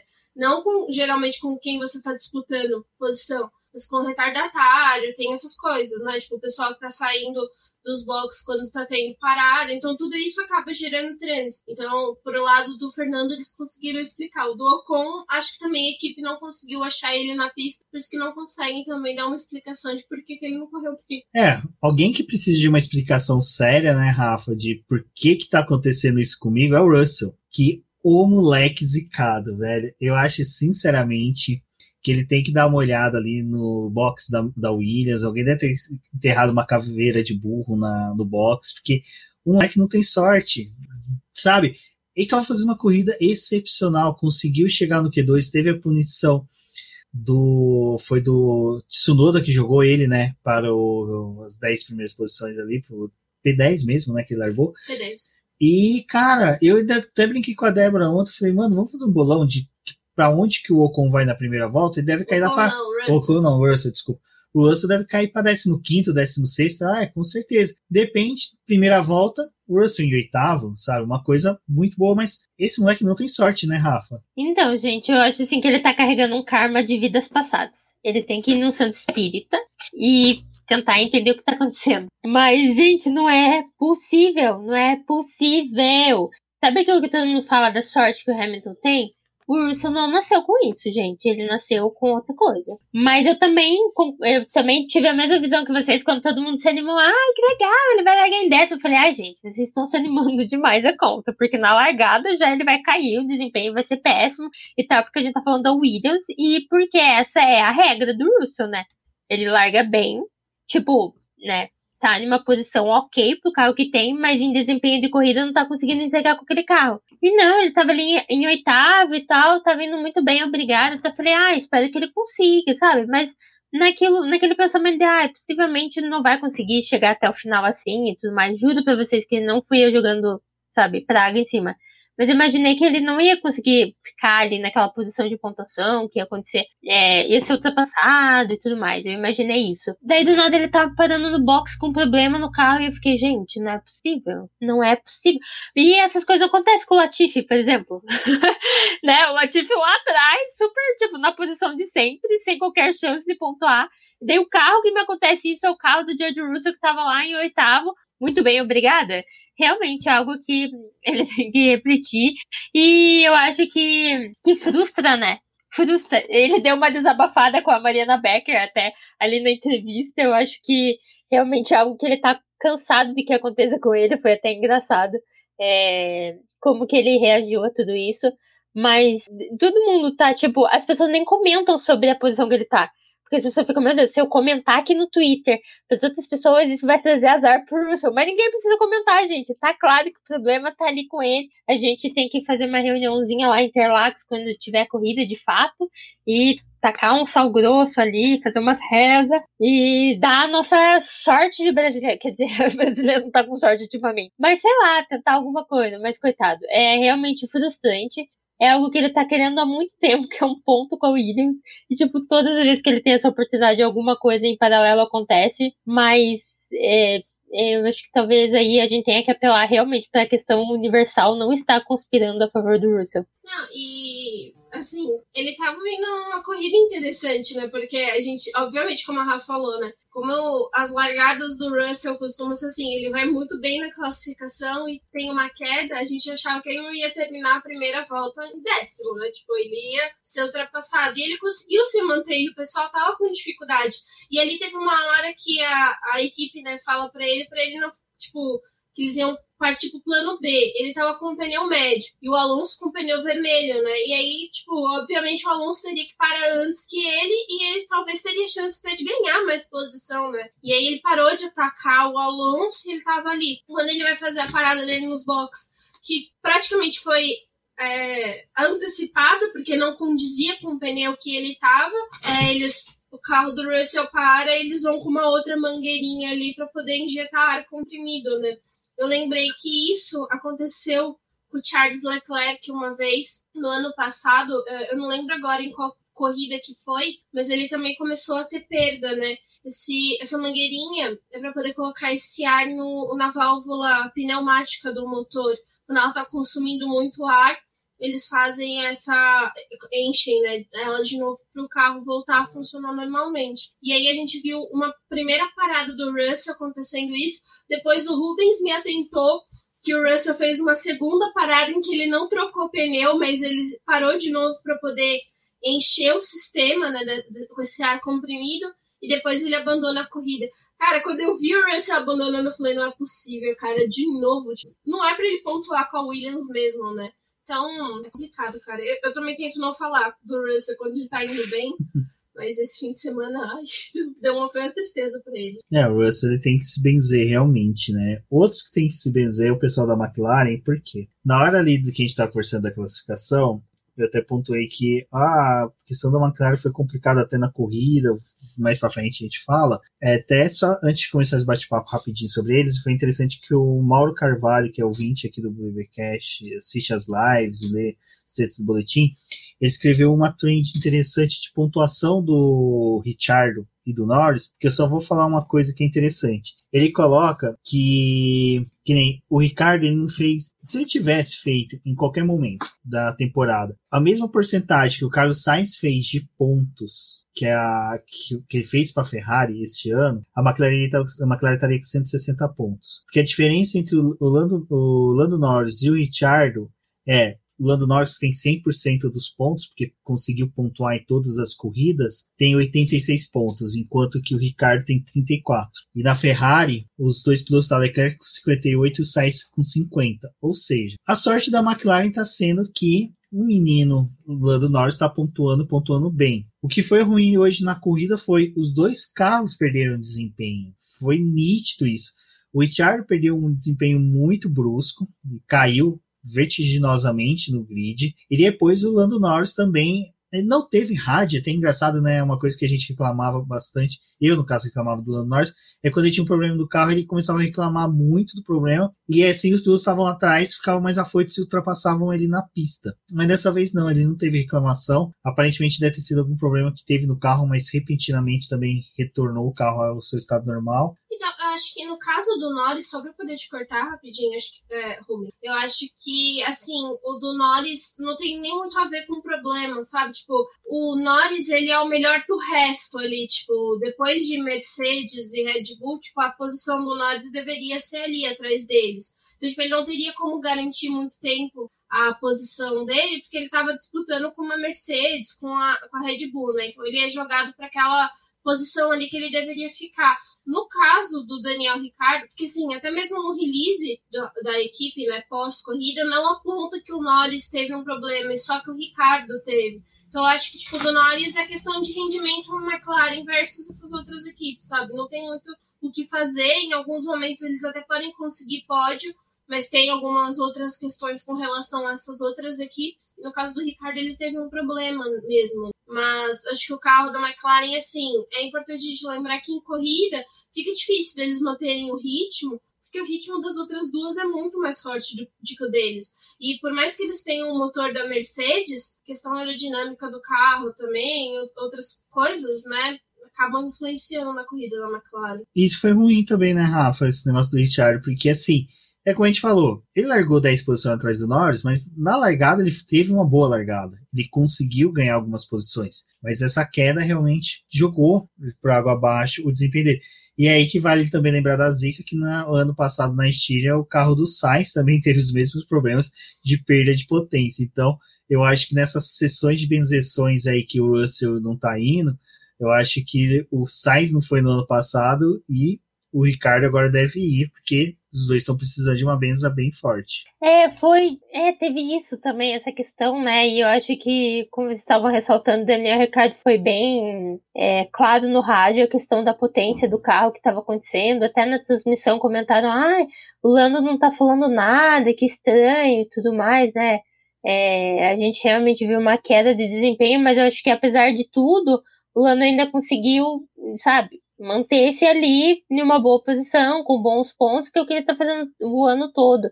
Já o Daniel Ricciardo, talvez pelo fato da colocação onde ele largou, não deu essa possibilidade para ele. Porque sim, o Lando Norris perdeu algumas posições comparado a como ele largou, mas eu acho que isso era até natural pelo fato dele ter é, ali se colocado entre as duplas, né, de, da Mercedes e da Red Bull. Agora o Daniel Ricciardo já estava em uma posição ruim, que por mais que ele tenha dado uma escaladinha ali, a questão do carro também fez com que jogasse ele para baixo de novo. a gente tava vendo uma questão de fazer undercut em cima do Raikkonen. Eu até na hora que comentou isso, eu fiquei, gente, como chegamos aqui, né? Como que, sim, McLaren está disputando com a Alfa Romeo, é, posição. Mas, então, realmente, foi toda uma questão de fatores, assim, que influenciaram no resultado que o Daniel Ricciardo teve hoje, que é mais um resultado ruim, como a gente está ressaltando aí, que ele só teve algo bom na França. Vamos ver como que o carro vai se, vai se desenvolver, como que ele vai estar no próximo final de semana, porque é aquilo. Beleza, é a questão do pneu da Pirelli, que talvez mude o cenário e tudo mais. Mas eu não sei como, quais são os problemas exatos, o, o que, que aconteceu com o carro, se é questão realmente do, do, do circuito que não, não funcionou muito ali com o motor Mercedes e tudo mais, por mais que a gente tenha outros exemplos, né, com a própria Mercedes lá na frente. Mas é, é difícil, assim, pensar se não vai ter esse problema de novo com o Daniel Ricardo. Então ele precisaria, vamos dizer, largar em uma melhor posição, para que se tivesse problema de novo ele não perca tanto e ele ainda consiga terminar na pontuação, talvez seja uma alternativa. Mas realmente, ele teve esse problema, eu tinha até esquecido, a gente tava comentando sobre a situação dele na corrida e eu tinha completamente apagado a memória que ele teve esse probleminha aí de potência. Mas eu acho que é, o lugar de largada dele acabou prejudicando, foi o, o assim, pra ele realmente não conseguir nada na corrida daí. É, vamos torcer aí para que na próxima corrida, né, que vai ser né, a Áustria de qualquer forma, tenhamos fatores que possam mudar aí pro lado do Daniel Char. Já falamos, né, teremos pneus diferentes, também temos chance de chuva, dessa vez parece que o pessoal foi mais a fundo na, na meteorologia e falaram que sim, que vai chover no mesmo horário, porém, não estamos esquecendo de falar porque vamos falar agora de Max e de Hamilton, que sim, a corrida dos dois foram interessantes. Eu acho que, é, apesar da vitória do Max Verstappen, eu acho que o Lewis Hamilton colocou um calor sim no Max, que o Max ele estava forçando muito o carro. Eu acho que o Max estava correndo no extremo, o Lewis Hamilton também. É, a gente tira isso de diferença entre eles na pista e de diferença também para os outros colocados, mas foi uma corrida isolada, né, Débora? Os dois simplesmente conseguiram fazer uma corrida em que eles podiam ditar o ritmo, os dois podiam ditar até parados nos boxes, que não ia em nada até na corrida dos demais. É, a gente teve uma largada ali em que o Hamilton que fazer um contato com o Verstappen, depois nas próximas voltas a gente vai tendo o Verstappen continuando a abrir distância para o Lewis Hamilton, né, até que a, a, distância entre eles acaba se estabilizando em 5 segundos, que é bastante se a gente for para poder pensar que em outras corridas foram milésimos, né? Ou tipo 2 segundos que separavam eles, essa 5, e aí ficou difícil até mesmo para o Hamilton conseguir é, abaixar né, e, diminuir essa distância entre eles. E a corrida deles, assim, a, a Red Bull estava trabalhando para poder neutralizar o que a Mercedes fosse fazer, né? Então, o Verstappen ele estava conseguindo conduzir essa diferença. Quando tem a parada deles, Hamilton para primeiro, a Red Bull já responde porque sabia que o Hamilton ia ter uma pista livre, poderia tentar alguma coisa. O Hamilton é muito bom para recuperar a posição dessa forma, né? Tipo, fazendo a parada e usando a pista livre para poder se recuperar. A Red Bull reage e eles voltam para o mesmo ponto de início da corrida, né? Cinco segundos separando eles. Mas aí a gente tem um aperto do, do Hamilton, né? Tentando chegar no Verstappen, mas também acaba que fica neutralizado ali, tipo, em quatro segundos e meio, 4 segundos, tipo, não abaixa disso, eles não conseguem ficar mais próximos. E aí depois a gente vai avançando para a corrida, tem um momento que eles ficam separados por 7 segundos. Ali acabou, né? definitivamente qualquer coisa que o Hamilton pudesse fazer, porque ele continua questionando a equipe se tinha algo que eles podiam fazer, aonde que o Verstappen estava acertando, aonde ele estava errando, o que ele podia fazer diferente. E a equipe simplesmente fala: você vai ficar nessa posição porque a gente não pode fazer mais nada, você não vai conseguir mais chegar no, no Verstappen, né? E aí tem o papel que acho que é importante do Pérez em toda essa disputa, que o Pérez tem a parada dele e ele acaba tendo uma parada muito ruim, onde o Bottas consegue voltar à frente dele, né? E ali, se a Red Bull estava praticamente com um pódio definido para o Max e para o Pérez, eles acabam perdendo esse rendimento com o Pérez. Então, assim, acho que foi uma corrida muito estranha para o padrão Hamilton, sabe? Eu não esperava que ele ia ficar sete segundos, depois mais tantos segundos ali distante do Verstappen, porque eu não imaginava que tipo, a Red Bull tava, ia conseguir um desempenho tão forte quanto ela conseguiu na Áustria. Rafa, e nesse briga toda que teve, a gente teve o Pérez com uma estratégia diferente, né? Eu até me surpreendi, porque eu virei assim e falei, nossa, o cara tá no pódio, vai fazer uma parada pra quê, né? Aí a gente remota a que aconteceu no GP da França, onde que o Verstappen fez um pit stop na cabeça, acho que talvez o pessoal da Red Bull, talvez ele conseguiria algo parecido com o Verstappen, um, uma ultrapassagem lá na frente, conseguiria talvez alcançar o Lewis Hamilton, mas mesmo assim foi uma, uma estratégia meio furada que eles fizeram, né? Mas o Bottas estava na frente do Pérez nesse momento, não estava? Não, o Pérez estava em terceiro. Certeza, gente. Sim. O, o Pérez ele passa o Norris e o Bottas aproveita e passa o Norris também. Sim. Só e daí Bottas... o Bottas entra depois no pit stop e consegue o undercut. Hum, hum, polêmica. Polêmica não, né? Vamos, vamos Porque investigar. quem para primeiro é o Pérez, tem Não, uma péssimo, um péssimo box. Um péssimo daí o Bottas isso. para e faz o undercut. E daí ele fica na terceira posição. Aham. Ah, Hum, Em nenhum momento o Pérez estava em terceiro. minha cabeça não tá boa mesmo. Não, tranquilo, tranquilo. Tá, o que, que vocês querem que eu fale? Ah, mas... Não, relaxa. Não, é que, eu- é que na minha cabeça o Pérez tá- o Pérez estava na frente, cara. Olha que cabeça de louco. Mas de qualquer forma, Hum. a estratégia não deu certo, porque nem volta rápido ele conseguiu registrar no final, e nem uma ultrapassagem sobre o Bottas ele conseguiu, né?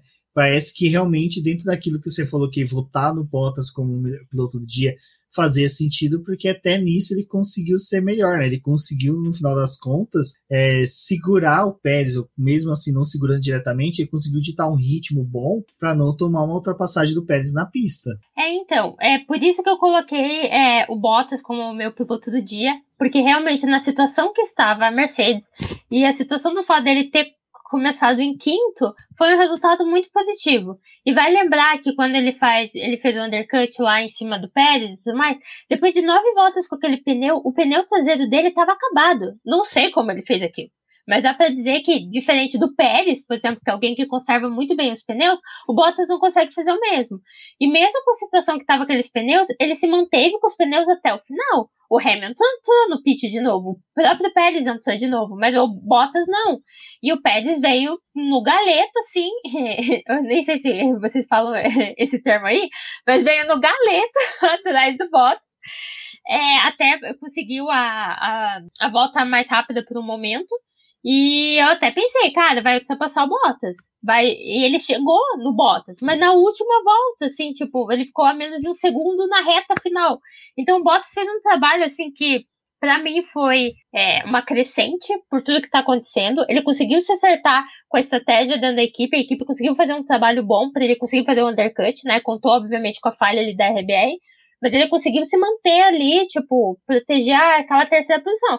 Porque naquela altura, ele não estava protegendo mais o Hamilton. Porque, como a gente ressaltou aqui, o Max e o Hamilton foram lá para frente e sumiram. Então, realmente era uma posição pessoal dele que ele conseguiu defender bem, apesar de como estava o pneu. E a gente sabe que quando o Bottas começa a sofrer uma pressão, deve ter vindo o aviso que o Pérez estava vindo com tudo, ele, ele dá umas, né, umas escorregadas, faz uns erros, mas ele não fez. Ele foi super alinhadinho. Então, até ele mesmo ressaltou isso depois da corrida. Foi um dos pilotos que eu vi comentários. Ele até fez um paralelo falando que no carro ele estava tão desequilibrado, assim, a questão é que parece que ele estava em um rally lá é o rally clássico que tem na Finlândia, que é no gelo e tal. Então, para ele foi uma corrida ótima. Ele falou, foi uma corrida muito boa, porque eu larguei em quinto e consegui um pódio, consegui bons pontos para a equipe. Então, com as condições que tava, foi um bom dia, assim, pra ele. O que é meio estranho, né? Falar que o segundo e terceiro lugar é bom para Mercedes. Mas eu só queria entrar um pouquinho na questão da disputa ali da frente. Eu acho que realmente hoje eles chegaram a um ponto que eles viram que realmente o equipamento não ia entregar mais e o Hamilton não ia chegar de jeito nenhum no Max Verstappen. E o final da corrida, gente, parece que o Hamilton tava se arrastando, se arrastando. Eu falei, gente, não é possível. E vamos lembrar que ele tava fazendo volta mais rápida atrás de volta mais rápida e ele não conseguia tirar o tempo do Max Verstappen. O Max Verstappen tava vindo em voltas tão, tão equivalentes quanto, né? Então ele tava conseguindo manter uma margem assim que o Hamilton não tava conseguindo tirar. Até que daí a Mercedes decidiu pôr lá os pneuzinhos macios nele, é, faltando duas voltas. E o Hamilton, eu até por um momento pensei que ele não ia conseguir fazer, que os retardatários iam de certa forma atrapalhar, mas a última volta dele foi a volta mais rápida e conseguiu é, aquele pontinho essa, assim. Então, em relação ao como estava o final de semana da Mercedes, realmente eles colocaram essas posições como uma vitória para eles. E com esse segundo lugar, só uma curiosidade bem inútil. Mas com esse segundo lugar, o Hamilton se, se iguala ao Schumacher como o piloto que mais teve segundos lugares na história da Fórmula 1 com 43. é, é tudo tática, gente. Ele parou de vencer para conseguir bater esse recorde também de mais segundos lugares na Fórmula 1. O cara quer todos os recordes, cara. Não, não consegue.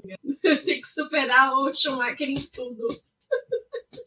Não, é é um recorde a mais, né? Mas agora é o que eu falei. Ele está aguardando a centésima vitória para o GP da Inglaterra. Se vencer na Áustria, é Áustria e Inglaterra já, né? Então, perfeito, ó. Já pensou centésima vitória lá com a torcida dele? Sensacional. Tô na torcida para isso. Gente, eu não acredito nisso, gente. Eu, eu cheguei a um ponto assim que eu acho que ele nem vai conseguir chegar nessa vitória desse ano. Eu tô a esse ponto. Porque o que eu vi hoje, e, nesse domingo e no domingo passado, em relação a como o carro da Mercedes tá, eu fiquei, gente, acabou. Eu acho assim, que se realmente confirmar o que o Toto Wolff falou, que eles não vão mais atualizar esse carro esse ano, que eles estão indo no mesmo caminho da Ferrari e só vão pensar no carro do ano que vem, Gente, eu acho que o Hamilton podia simplesmente falar: tá bom, então eu vou sair aí de férias e vocês se virem o resto do ano, puxa aí o George Russell no meu lugar, que eu vou me preparar pro ano que vem também, igual vocês só vão preparar o carro pro ano que vem. Deixa eu falar um negócio, né? Que assim, gente, agora, aquela taça que a gente já tinha dado pro Hamilton, né? Desde o começo do ano, que a gente já tinha deixado no box dele, Red Bull passa lá para recolher, entendeu? Porque já deu pro homem, entendeu? Cara, o erro nosso, eu vou, vou é, dizer o que acontece. O que a gente fala aqui no BP, às vezes acontece ao contrário. A gente deposita tanta fé, a gente depositou tanta fé que o GP da Estíria ia ser ótimo, que foi um GP da França, entendeu? O GP da França que a gente achou que ia ser uma merda, foi bom, entendeu? Então, assim, a gente zicou o Hamilton, entendeu? A gente tem essa capacidade. A gente acabou com o campeonato Hamilton, porque a gente já tinha entregaram a taça para ele, para Mercedes de construtores e lascou o rolê inteiro para ele, entendeu? Então, eu vou me defender, eu vou me defender, porque eu sou uma pessoa que sempre faz o discurso de não comemore antes do tempo. Eu já falei, isso traz energias ruins. Não cante vitória antes do tempo, gente. Então, assim, enquanto todo mundo tava lá, porque, nossa, Mercedes nem tinha começado o campeonato de 2020, já tava desenvolvendo o carro para. Eu falei, gente, calma aí, calma aí. Pois é, deu tudo errado, mas é isso aí.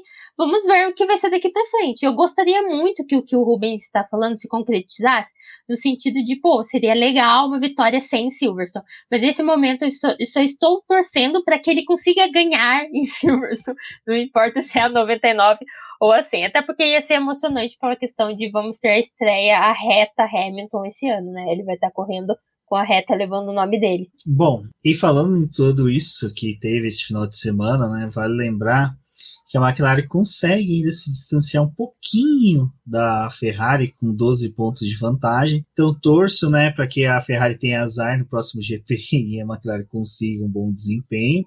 Mas o que mais me assusta de tudo é o Norris ainda está na frente do Bottas, sabe? O Bottas ainda está com 74 pontos. Então a disputa entre os dois vai ser bem interessante. E Bom, acho que meninas, vocês querem trazer mais alguma consideração sobre essa corrida? Eu só queria ressaltar uma coisa que a gente está conversando, que é em relação a Aston Martin no campeonato. Eles estão a dois pontos Sim. da AlphaTauri, né? Eles estão a dois pontos. É, o Sebastian Vettel não pontuou esse final de semana, mas o Stroll conseguiu. E com isso eles conseguiram, tipo, chegar super com o abandono do, do Gasly e com o Stroll na frente do Tsunoda, eles conseguiram é, ficar dois pontos da AlphaTauri. Então, aquilo que a gente estava meio que prevendo que a Aston Martin ia começar a aparecer, de fato está aparecendo. Não duvido que eles consigam na próxima corrida, talvez, é, dependendo se a gente tiver um desempenho melhor de dupla, eles não consigam passar a AlphaTauri, né? E daí aquilo que a gente tá. Óbvio, ainda está bem distante da Ferrari, mas aquilo que a gente estava conversando sobre se a Ferrari continuar a esse nível e a Aston Martin continuar dando o resultado, não, não é de se duvidar que a Aston Martin possa chegar perto da Ferrari ali pelo quarto lugar, né? O ruim da, é que as duas equipes elas têm aquela zica que a McLaren estava ano passado, né? Ou elas pontuam com um piloto só, elas não pontuam, né? É difícil, é, é raro. A gente teve sim, teve etapas em que o Gasly e o Tsunoda conseguiram pontuar juntos, o Stroll e o Vettel, mas só que quando o final de semana sai zicado para um piloto, esquece, não, não tem reza brava que resolva. Então, né, Débora, acho que esse negócio que a Rafa pontuou é bem interessante, que mostra que a AlphaTauri ela conseguiu ganhar um gás com esses bons desempenhos que os dois pilotos conseguiram, mas mesmo assim eles sofreram um pouquinho aí a ponto de não criar uma gordurinha para se distanciar da AlphaTauri. Da AlphaTauri não, desculpa, da Aston Martin. Não, com certeza, né? A gente tá tendo um quinto lugar aí, um quinto lugar, uma disputa pelo quinto lugar extremamente disputada, realmente. Acho que as três equipes que a gente tá prestando mais atenção, né? AlphaTauri, Aston Martin e Alpine. E eu acho que vai ser isso, assim, talvez o ano inteiro, sabe? Uma passa um pouquinho, a outra consegue se aproximar, mas principalmente entre a e a Martin, porque acho que são duplas que têm muita chance de pontuar. Alpine, acho que ela consegue beliscar alguns pontos, mas se a gente ter outras corridas em que o Ocon tem uma distância do Alonso e pode acontecer nesse próximo fim de semana, fica um pouco mais complicado para eles. Mas acho que é o que está bem animado ainda e, obviamente, Ferrari e McLaren ainda muito interessante nesse ano, né? Então vamos ver aí como é que acontece. Porque eu, eu gosto de ver, assim, a, a Aston Martin tentando fazer de tudo para poder pontuar, usando estratégia diferente. A AlphaTauri ela tinha tudo para poder sair até com uma gordura, como você falou, né, Rubens? Esse fim de semana com mais chance de pontos, porque o Gasly, se não tivesse acontecido aquele incidente no começo da corrida e a, a, equipe não tivesse cagado com a estratégia, né? Porque a gente tem que lembrar que a AlphaTauri consegue fazer essas pérolas às vezes. Talvez eles tinham até conseguido mais pontos para poder se distanciar um pouco mais na Aston Martin, né? Então vamos ver aí que é esse próximo GP. Se o Gasly foi muito bem esse fim de semana, assim, em treino livre, mas também em classificação, eu acredito que tem tudo para que no próximo fim de semana ele volte a ter um bom desempenho e a gente torce para o Leclerc não acertar ele outra vez. Exatamente. Bom, pessoal, essa semana aí é de preparação para o GP da Áustria e agora sim não vamos errar, não vamos chamar GP com nome diferente, porque né, Áustria, Áustria mesmo, não tem muito o que errar. Áustria verdadeira. É a Áustria verdadeira, a Áustria raiz. Torcer para que tenha chuva ou que pelo menos pneus macios aí dê uma emoção a mais na corrida, porque sim, foi uma corrida gostosa, foi uma corrida normal de Fórmula 1. Rafa, onde você pode ser encontrada na internet? Diga aí onde que o pessoal pode encontrar você na internet, no podcast do Punta Talks. Eu sou o Garota da F1 em todas as redes sociais, Twitter, Instagram, Facebook, e tem o site também, agodadaf1.com.br. Vocês podem me achar lá, meus trabalhinhos e tudo mais. E também pelo Punta Talks, que logo mais dia 5 tem episódio novo aí, um episódio muito bom, é, que vale a pena conferir. Vocês podem achar no YouTube, no Spotify, em várias outras plataformas. E a gente também tá no Twitter, como Punta Talks. Muito obrigada, gente. Valeu por convidar mais uma vez. Eu acho que a gente conseguiu comentar bastante coisa. Até fiquei pensando, ai meu Deus, a corrida foi, né, meio morna, então como a gente vai achar conteúdo, mas de fato, conversando a gente percebe que qualquer tipo de corrida a gente acaba achando conteúdo, então foi bem legal estar aqui com vocês. Obrigada pelo convite de novo e um beijo até a próxima. Obrigada a todo mundo que escutou o nosso podcast. Obrigada, Rafa, por participar mais uma vez. Se você escutou esse podcast no YouTube, deixe o seu like. Se você também escutou em um agregador, mas ainda não conhece o nosso trabalho no YouTube ou já conhece, passa lá também, porque se podcast também vai ser disponibilizado no YouTube e é importante a gente ter visualizações e também curtidas para que a plataforma consiga entregar mais os nossos vídeos. Apareça na terça e na quinta-feira, pois vamos ter live para poder conversar com vocês. E até uma próxima. Sou a Débora Almeida no Twitter como The Flowers. Encontre o Boletim do Paddock nas suas redes sociais como Boletim do Paddock e no Twitter como arroba diz no Boletim. Muito obrigado, pessoal. Até a próxima.